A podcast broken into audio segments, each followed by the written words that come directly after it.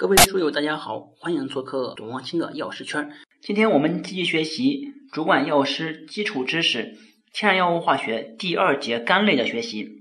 首先是苷类的定义，苷类呢亦称苷或者配糖体，是由糖或者糖的衍生物和另一个非糖物质通过糖的半缩醛或者半缩酮羟基与苷源脱水形成的一类化合物。与苷盐连接的单糖最常见的是五碳糖。比如 D 木糖、L 阿拉伯糖，甲基五碳糖里面，比如 L 熟粒糖；六碳糖呢，比如 D 葡萄糖；六碳酮糖，比如 D 果糖；糖醛酸，比如 D 葡糖醛酸；双糖呢，比如芸香糖。下一个是苷的分类，最常见的苷的分类呢，是按照成苷键的原子分类，分为氧苷、硫苷、氮苷和碳苷，其中最常见的是氧苷。养肝呢，又包括醇苷、酚苷、氢苷、酯苷和吲哚苷等。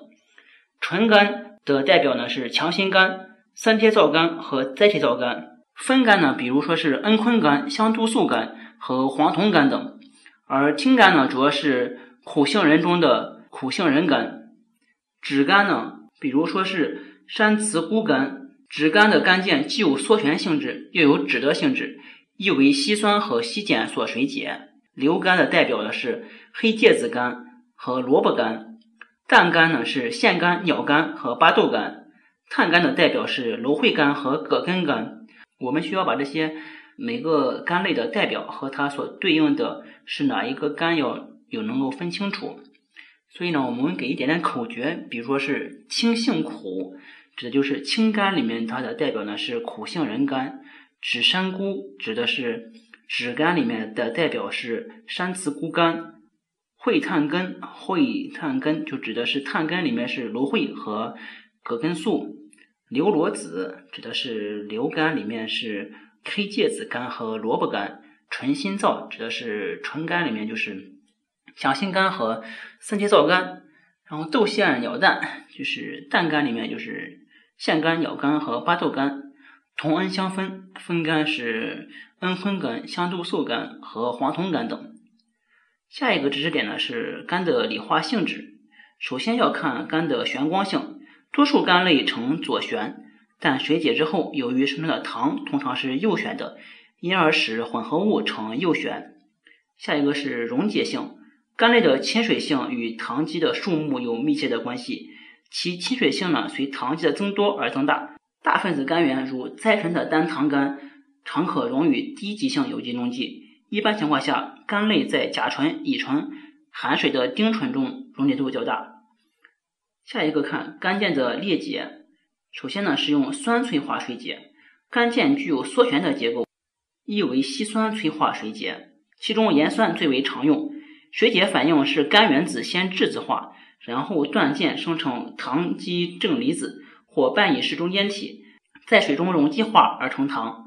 酸水解反应的规律呢？一个是按干键原子不同，酸水解的难易程度为氮苷大于氧苷大于硫苷大于碳苷。氮容易接受质子，所以最易容易水解。碳苷上没有共用电子对，不能够质子化，最难水解。第二个呢是吡南糖中的吡南环上的碳五位取代基越大，则越难水解。因此五碳糖最易水解。其顺序为五碳糖大于甲基五碳糖大于六碳糖大于七碳糖。如果皆有羧基，则最难水解。下一个我们看酶催化水解。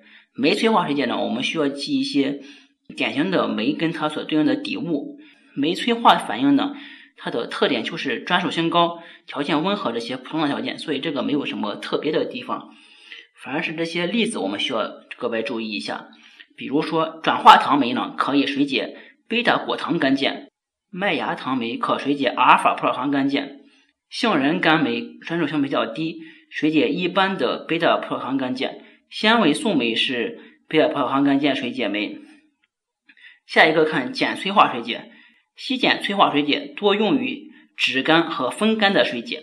下一个是史密斯裂解，史密斯裂解呢可以分为三步，第一步是在水中或者稀醇溶液中进行。用碘酸钠在室温条件下将糖氧化为二元醛。第二步呢是将二元醛用硼氢化钠还原为醇，以防醛与醛进一步缩合而使水解困难，第三步是调节 pH 在二左右，室温放置让其水解。此法适用于肝源结构容易改变的肝及碳肝的水解，但此法不适用于肝源上有一二二醇结构的肝类。